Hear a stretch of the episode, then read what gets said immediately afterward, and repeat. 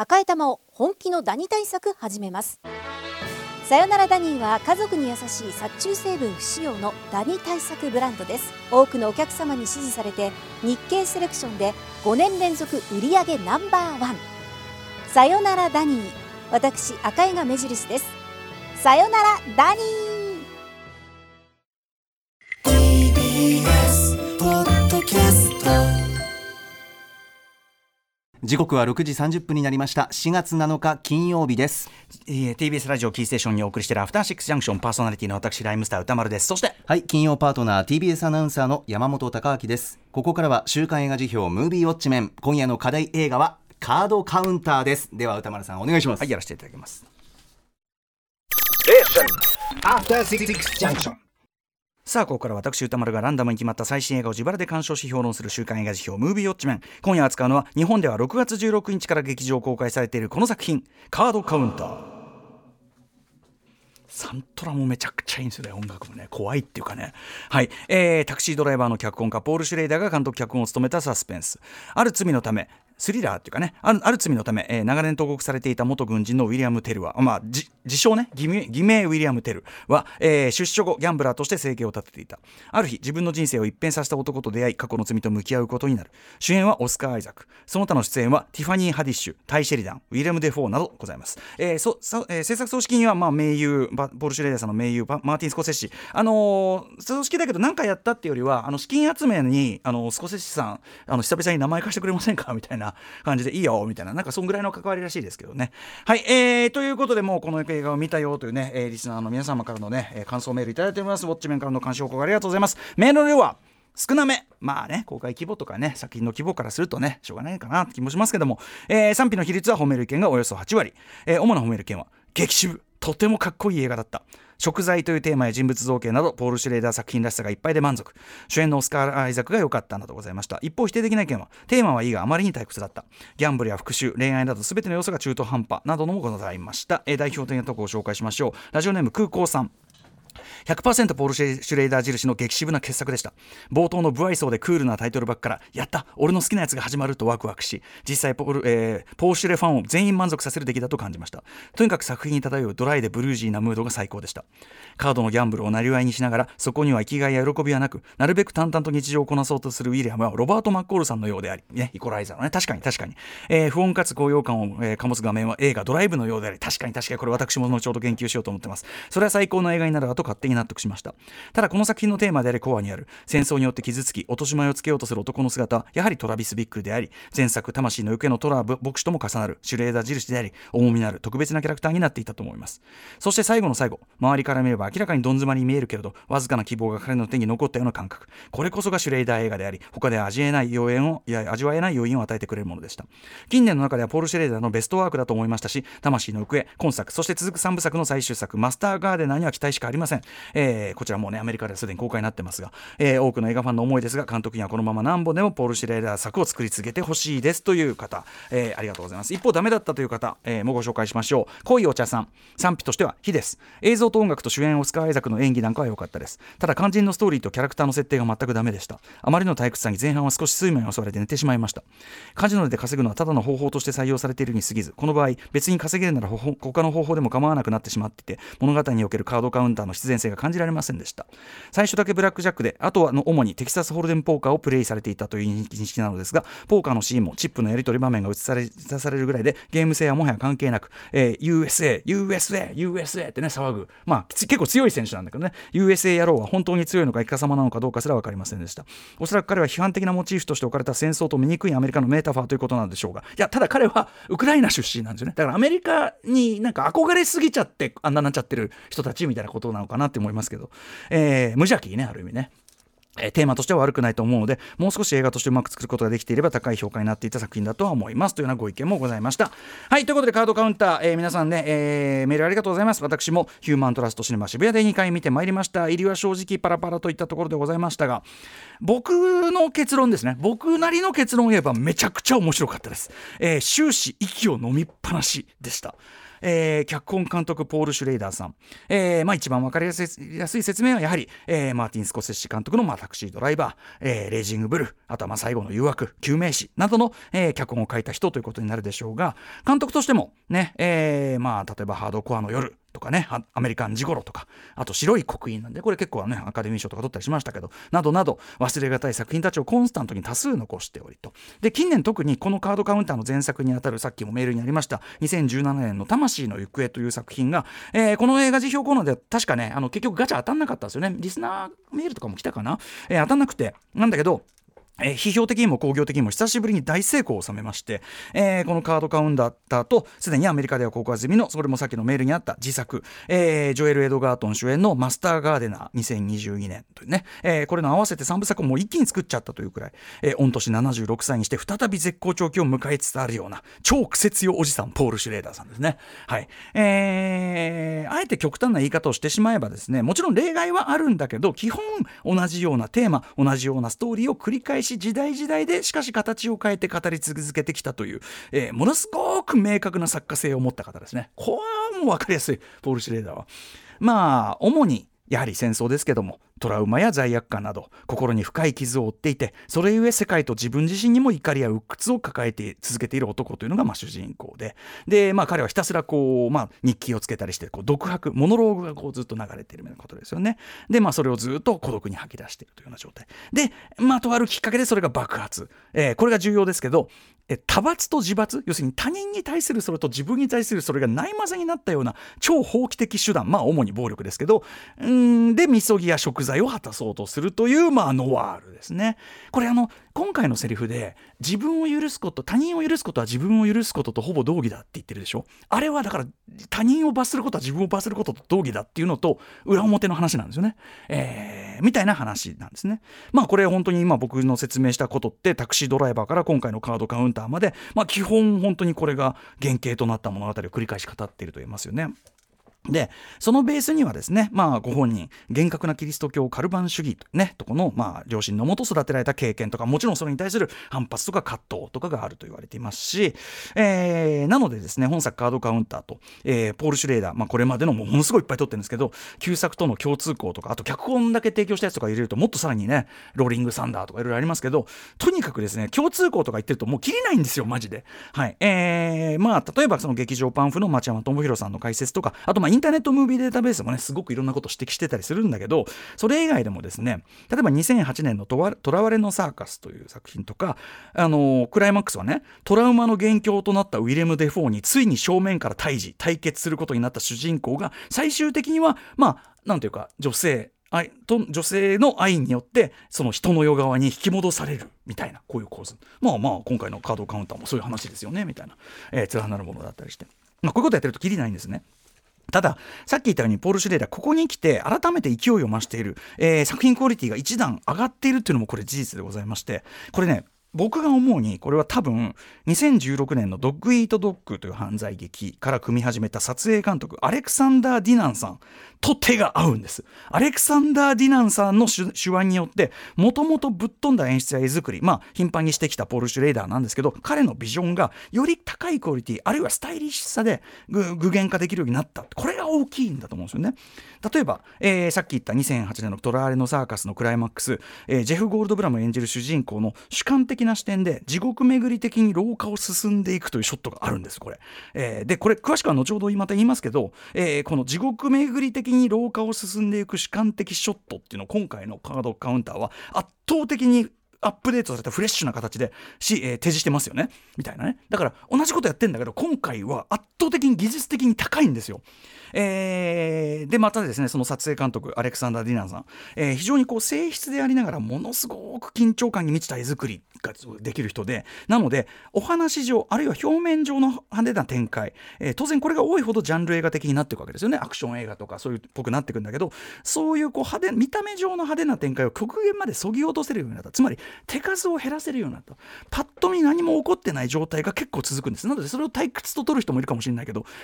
なんだけどそこに画面上にもう猛烈なスリリングさ不穏さひいては面白さっていうのを十分以上に保てるようになった。っていう。それゆえに言ってみればものすごく静かなタクシードライバーと言っていいたあの魂の行方とか今回のカードカウンターみたいなそういうこういう作劇が可能になったっていうその前までの作品はねもうちょっとジャンル映画っぽいんですよねもうちょっと見た目アクション映画っぽい感じだったりするんだけど要するにアート映画としての評価も得やすい作りになったというのはこれ、えーアレクサンダー・ディナンさんと組んだことが大きいんじゃないかと思います。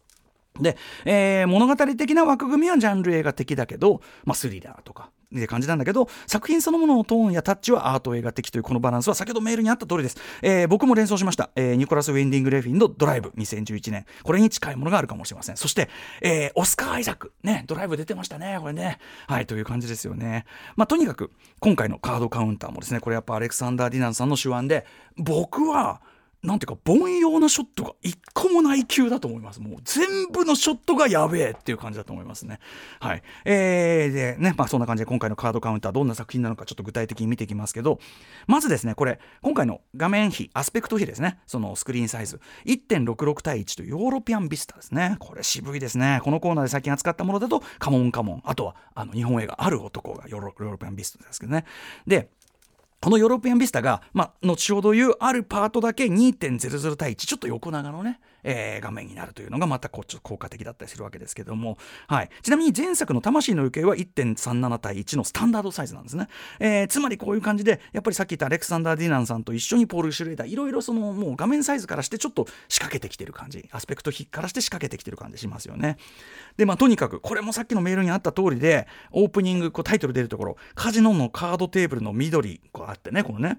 でその上にいる、まあ、60年代っぽいっていうのかな。60年代っぽい。ちょっとこう下に黒いこう縁取りっていうか影がついたようなフォントのクレジットが載るこのそっけないまでにクールなオープニングからしてこう無性にかっこいいっていうかうわこれこれは俺こういうので始まる映画好きだわーって感じがこうするというね。で、えーこれぞポール・シュレーダー節な主人公のモノログ。もう主人公のうじうじしたモノログってこれはもうポール・シュレーダー節。で、えーモノログで、これはもうラストとも対になってることですけども、まあ、オープニングはラストと完全に対になってるんですけど、当然これね、心の牢獄ということとメタファーでもある。これあのカルビン派っていうのが、カルバン派っていうのが、あの、心の牢獄、肉体っていうのは精神の牢獄だっていうのはそういう教えをしてるらしいんですけど、心の牢獄ということのメタファーでもあろう、まあ、えー刑務所にいると。で、自分は刑務所に意外と合っていた。順応してしあの仕切ったみたいなこう独白をしてるわけです。でね、ここもね、このすごく典型なんですけどこの作品、えっと、物物だけ映してたりあと人がいない部屋とかを捉えるショットみたいのが結構品質してこれがまたすごく鋭く深い味わいがあるんですよね。でまあその彼は刑務所にが合うなんて話をしてでまあむしシャバに出て何してるかっていうと僕ねここがポイントだと思います。カジノの意味あんまないっておっしゃってる方いたけど、えーその中にいると昼も夜もわからない。つまり現実の社会や人生からは乖離した、えー実はひたすらのっぺりした狭間の世界。要するにそこ自体がもうなんかこうちょっとモラトリアムな世界っていうかであるカジノ。でその自分なりのルールとテクニックでひっそりと人生を浪費している、まあ、カードカウンティングっていうねまあ一応、えーテクニックですよね。全然楽しそうじゃないんですよね。ただのもう作業みたいな。感じ。しかもカードカウンティング実際にあれでこの儲けるのって本当に地道な作業が必要なんで全然爽快でも何でもない、えーただのまあひっそり生きるためのしかも人目につかず昼も夜もない。なんかこうあの世とこの世の狭間みたいな世界。それがカジノであり彼にとってのカードカウンティングってことなんですよね。それをやってやっている主人公。これ、えー火曜パートナー宇垣美里さんも女子スパの連載でですね、えーこぼれるような色気と評されておりました。オスカー・アイザックの陰影豊かな、まさにハードボイルドな佇まい。その眼差し、一挙手一投足、まずはいちいち目が釘付けになってしまいますよね。決して多くを表に出す役柄ではないにもかかわらず、この吸引力。僕は間違いなくオスカー・アイザック、えっ、と、ベストアクトの一つだなというふうに思いますね。えーしかしそこはポール・シュレーダーさん、ねえー主人公の一見クールに制御されたルーティンライフサイクルというのはそこにはでもすでに静かな狂気がにじみ出ている。まずね、えー序盤からですね要所でまだ何も起こってないんですよ。まるで死者のささやきのように不吉な吐息みたいなものが何回も差し上がる。なんか彼がやるためにはあみたいのが聞こえるわけです。こんな感じでサウンドとか音楽演出何も何もまだ起きてない段階でとてつもない緊張感を作品全体にみなぎらせてる。あのこれブラックレベルモーターサイクルクラブの、えーロバート・レボン・ビーンさんによる一種呪術的な音楽あるいは歌っていうのがこれ前編で非常に大きな効果を上げている作品でもありますね。ちょっとサントラ、えー改めて聴きたくなるような感じ。またですね例えばオスカー・アイザック演じる主人公が新たなそのモーテルに入るたびにやっているらしいある奇妙なルーティン。先ほどね、えー金曜パートナー山本隆明さんもおっしゃってました、えーまあ、具体的に何かちょっと一応言わないときますが見てくださいなかなかギョッとしますんで。しかもずっと作業してるのをこっちの部屋のなんていうの？ドアを見る側から撮ってるのを作業終わったところで逆側にカメラが行くと部屋全体が見えてうわやばい！こいつやばいっていうのが一発でわかるみたいになってる。なんでもポール・シュレーダー、えー1982年監督作「キャット・ピープル」のプロダクションデザイナーフェルディナンド・スカル、えーフィオッティさんという方が本当にああいうことをやってたつまり、えーとまあ、自分の美意識に反するようなところに泊まりたくないっていうことでああいうことを本当にやってたらしいんですけどただ本作におけるそれはですね、まあ、先ほどもちょろっとね山本さん相手に言いましたが潔癖症とかあとは自分の痕跡を残さない慎重さみたいなものと同時にどこか例えばその死体処理の際に血がつかないようにとかそういうこうまがまがしい行為の準備のようにも見えるというそれが非常に不気味だし実際クライマックスでやっぱりそういうことだったじゃねえかって感じに見えるというねことですよね。まあ、でもとにかくそんなですね、まあ、闇を抱えた孤独な闇というのはまああの暗闇であり、まあ、ちょっとイルな部分であるという闇を抱えた孤独な男という極めてポール・シュレーダー的な人物がじゃあどんな悪夢に荒されているか。ね、今寝ててなかなか寝つけない様子なんですがこう眼球がこう忙しく急いでるあの動いてるその、えーオスカー・アイザックのその眼球のところにぐーっと寄っていくとギャーンという轟音が鳴り出してヘビメタの轟音が鳴り出して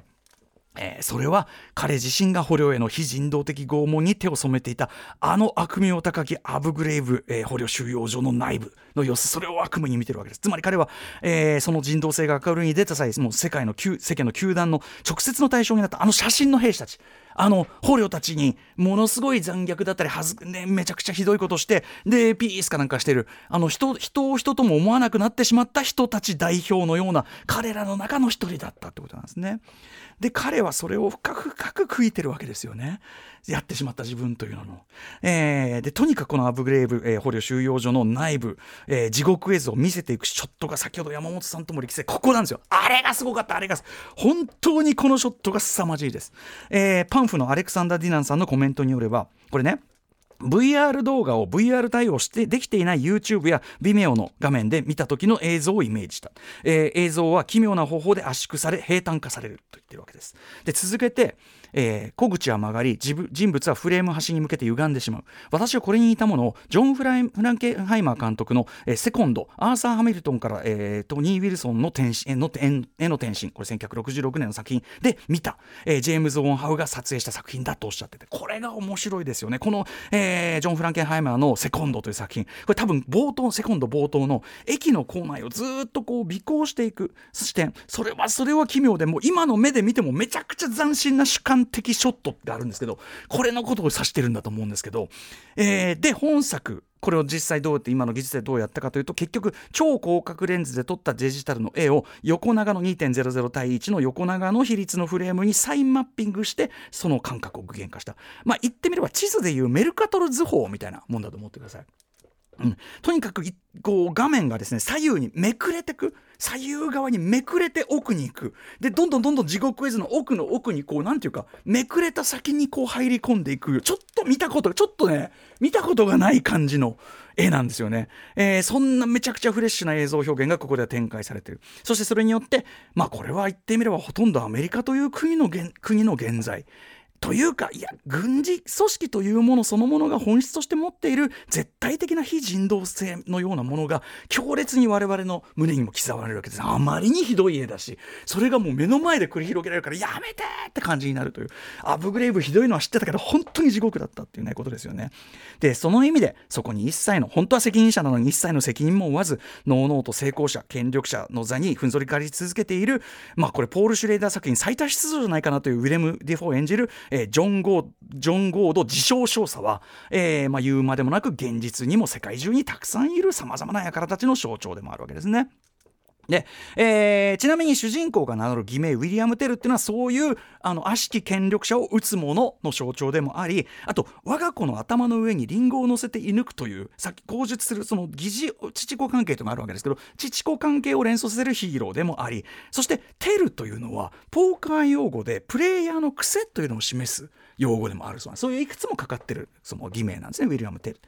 でですね、まあ、そんな感じでそんなジョン・ゴードへの、えー復讐心を燃やす、まあ、その大使令団にいるカークという青年と出会い。でやっぱその主人公テルはですね彼をこの冥府魔道には進ませない。自分のようなその修羅の道に進ませない、えー彼の人生を救うことで自分の魂をも救うからすんとするかのようなまさしく劇中言及があるようなハスラー分けてもハスラー2的な、えー指定疑似知子関係の成立みたいなのがある、えーここはの部分はちょっとカジノギャンブルハウフっていうの要素も相まって、まあ、ちょっとこうワクワクさせられたりもするし。あとあのプールでの会話が切ないですよね。プールで向かいには男の子と女の子が座って普通の生青春を送っている2人がいてこっちには普通の人生を送れない2人がいてで何？いつセックスしたの？みたいな話とかしてるっていう。これとかが切なかったですねあの構図とかもね。あとですね、えー有名コメディアンをイメージと全く違うシリアスな役に当てるというのはこれ、えーポールポール、えーあれねあれ、監督デビュー作の、えー1978年のブルーカラー怒りのはみ出し、えー労働者どもってこれリチャード・プライヤーを使っている作品でもやってたキャスティングスタイルをこれ再び成功させたとも言えるティファニー・ハディッシャさん演じるラリンダという、えー彼女とのお互い大人同士であるがゆえの踏み込みすぎないように一線を保ちながらのしかし実はとても純なラブストーリーみたいなのもこれは静かにグッとくる。しかしそうやって人間的な希望が少しずつ積み上がってきた先にこそやっぱりポール・シュレーダー主人公が爆発せざるを得ないある事態が待ってるわけ。この事態を知ることになるその伏線の回収の仕方もねセリフじゃないスマートですよね。もう絵を一発見ただけで監督もあ主人公も観客もあちゃーあちゃーってなるというね。ことだし。であと本作カードカウンターにおけるその爆発というのはですねタクシードライバーより大幅に洗練された。しかし観客の脳内に広がる光景はよりおぞましい。さらに進化洗練された表現になってるわけですね。まさに多罰と自罰がないまぜになった。もう異様な暴力みそぎ。その極北ですよねこれはね。あれほどまがまがしいものを想像させる扉の向こうというのはですね僕はマジカルガール以来かなと思ったりしましたけどね本当にね。はい。で、ラストのラスト、これもね、町山智博さんやインターネットムービーデータベースとかはじめ、まあ、いろんな多くの指揮者の皆さんが指摘される通り、もちろんポール・シュレーダー作品、アメリカン・ジゴロ、ライト・スリーパーと同じく、えーまあ、ポール・シュレーダー、評論家時代のポール・シュレーダーの研究対象でもあった、えーロベール・ブレストのスリー、オマージュ、三度ではあるんですけども、ただ今回のそれはですね、その、えーその、アクリル板を挟んで重なり合う手同士のアップを、こうやってこう手を重なり合って、最初は普通にこう、こう重なってこう手が動いてるんですけど途中からそれが超スローモーションになるんですね。でクレジットが出るとこれが非常に奇妙に印象が残るやっぱりフレッシュなショットに改めてしてるんですよね。その直前、えー主人公テルが去って無人となった独房のショットはつまり彼が心の牢獄からはついに外に出たということを意味するのかどうか何にせよ後味はちょっと思いのほか温かいという感じじゃないでしょうかね。えーということでですねフィルムグラフィーの中でもよりキレキレにもなってるしでも同時にさっき言ったようにより成熟もしてるしアーティストとしてこんな撮り方年の撮り方理想だよねマジでね。はい、えー僕はこれはやややや観念的だった魂の行くより僕自身はこちらの方がより好みですし傑作と言ってしまいたい感じがしますね。とにかくポール・シュレーダー今こそ目が離せなくなっているという状況、えーぜひまあ非常に派手な作品ねあのぶち上がってる中でそれはパッと見惨めかもしれませんが実はやってること全編一番やべえのはこの作品です。ぜひぜひ劇場でウォッチしてください。さあ来週7月14日にウォッチする映画、えー7作品候補を発表していきます。まず最初の候補はこちら。パール。はい。あの前にあった X のねえっ、とまあ前日談というかね、えータイウエスト監督でございます。続いてはこちら。1秒先の彼。3つ目はこちら。インディ・ジョーンズと運命のダイヤル。4つ目。マルセル靴を履いた小さな貝。5つ目。小説家の映画 ホン・サンスです。6つ目リバー、流れないでよ先週のリスナー枠でございます。そして最後の候補はリスナーカプセルです。えー、とラジオネーム草むすびさん。来週ウォッチしていただきたいのは断捨離パラダイスという日本映画です。昨年リスナー枠に入るも当たらなかった夜を越える旅の萱野孝幸さん、えー監督最新作ですがゴミ屋敷を中心に描かれるコメディの面白さに加えて随所随所に光るキレキレの演出にしびれる今年ベスト級の傑作でした。他多くの方からリクエストをいただいている断捨離パラダイスリスナー枠です。ということで、えー7枠です。レッツガチャタイム。はい。えーウクライナ人道支援のためにまた1万円余計に回しますので1個目の方は申し訳ございません。ほらちょっと最近詰まるんだよ。最近詰まる最近ちょっと待ってまたつもう一枚コインを入れて。ああコインを入れるのも焦って追いコイン。あ追いコイン。あ出た。あ来た来た来た。えっ、と4が来た、えーマルセル。マルセル今週ね伊藤雄一さんにもねいろいろご紹介いただくかもしれませんのでね。すいませんねマルセル。マルセルいいんだろうなこれな。失礼いたします。あ来た来た来た。そしてもう一個。さあ本命。3あインディ・ジョーンズが。インディディ・ジョーンズが。ね。えージェームズ・マンゴールドがどう来るのか。ね。えージェームズ・マンゴールドどう来るのか。行ってみましょう。インディ・ジョーンズ運命のダイヤル。行ってみよう。お願いしやすということでもうインディ・ジョーンズ見たよという方からの感想をお待ちしております。また評論してほしい映画も募集中。リスナー枠に採用された方には現金2000円をプレゼントいたしております。宛先はどちらも歌丸アットマーク TBS.CO.JP まで、えーそして、えー、と公式書き起こしホームページから見る公式書き起こしと YouTube のアトロック公式チャンネルでの公開もスタートしております、えーチャンネル登録高評価ぜひともよろしくお願いいたします。といったところです。After Six Junction.